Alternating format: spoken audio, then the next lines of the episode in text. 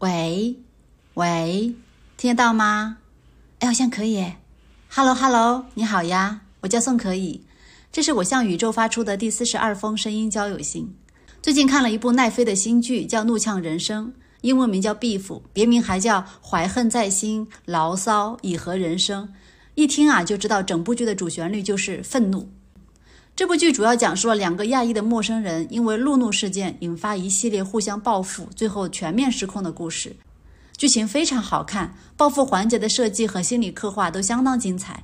另外呢，因为男主是韩国电影《燃烧》的主演，女主呢是脱口秀女王黄阿丽，都是我个人非常喜欢的演员，所以私心就会更加推荐。两个人的交集呀，是从一次路怒的纠纷开始的。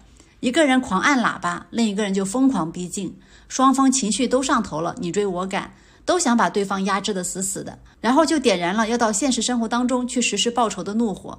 他们这种行为啊，我们俗称路怒症。据统计啊，在开车的人里面，路怒症比例高达百分之五十五以上。症状包括言语辱骂呀、故意截停、故意撞击、恶意变道、阻碍变道、恶意闪灯、鸣笛、恶意急刹等等等等。我们经常在小视频里面看到，因为双方司机恶意比拼而导致的交通事故。我老公也有路怒症，不过程度呢比较轻，仅限在言语辱骂上。我们坐在他的车里呀，就像进到了他的内心世界里面啊，里面可真热闹啊，到处都是傻逼。你呢？你有路怒症吗？你是如何看待路怒行为的呢？他们是怎么展开报复的呢？先是男主跑到女主家里的地板上撒了一大泡尿，女主反手就去毁男主的生意。男主还设计去接近女主的老公，女主呢也悄悄地去接近男主的弟弟，甚至还和他弟弟发展出了一段婚外情。虽然这是一部喜剧，在情节展开的时候，也着重描绘和解释了他们为何容易生气的原因。路怒的瞬间呀，只是他们人生的投影。男主啊是韩国家庭里的长子，年迈的父母在韩国等着他买房接到美国来。弟弟沉迷于游戏和投资比特币，而自己的小生意呢也常常朝不保夕。看着曾经喜欢的女生嫁给别人，马上就要生孩子了，而年近中年的自己却看不到任何生活好转的迹象。所以，当他发现女主还是个事业有成的中产家庭的时候，内心里面又多了一层阶级之间的敌视情绪。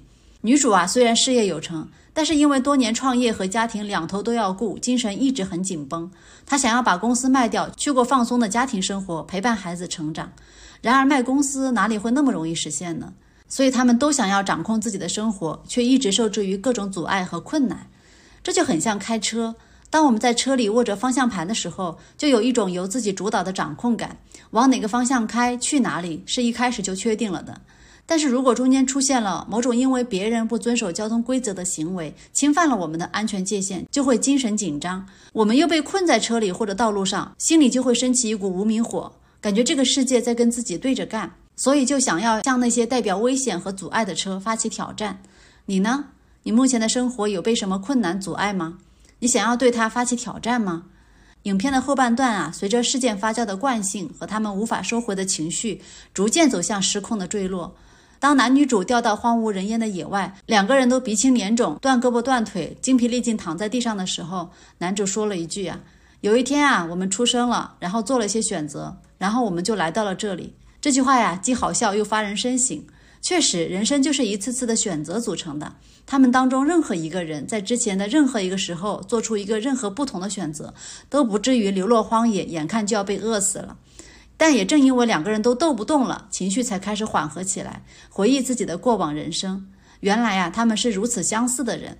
他们都有着相同的童年感受，一直被教育要压抑自己的情绪，才会有这么相似的情绪反应。他们在最后这个阶段互相倾诉、互相理解，获得了人生当中唯一的一次无条件的接纳。从内心层面，他们在此刻重生了，所以才有力量携手走出了荒野，最终获得救赎。现实里呢，我们不可能也不希望走到这种绝境才收获成长。我们希望在驾驶自己人生这辆车的时候是安全的，是有选择余地的，最好呢是可以享受这个旅程，是放松的。这就需要我们有情绪调节的机制，因为就像女主说的，愤怒不会持久存在，只是一种转瞬即逝的意识状态，我们不会一直被它控制。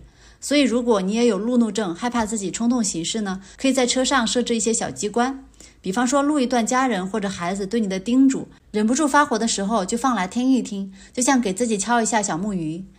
比如说，准备一个小纸袋，在你头脑发热、呼吸加速、感觉喘不过气的时候，对着纸袋呼吸几口，或者用深长的呼吸来调整身体的节奏。比如说，在车上放一些口香糖，遇到问题了，先拿一颗嚼一嚼，等嚼到没有味道了再做决定。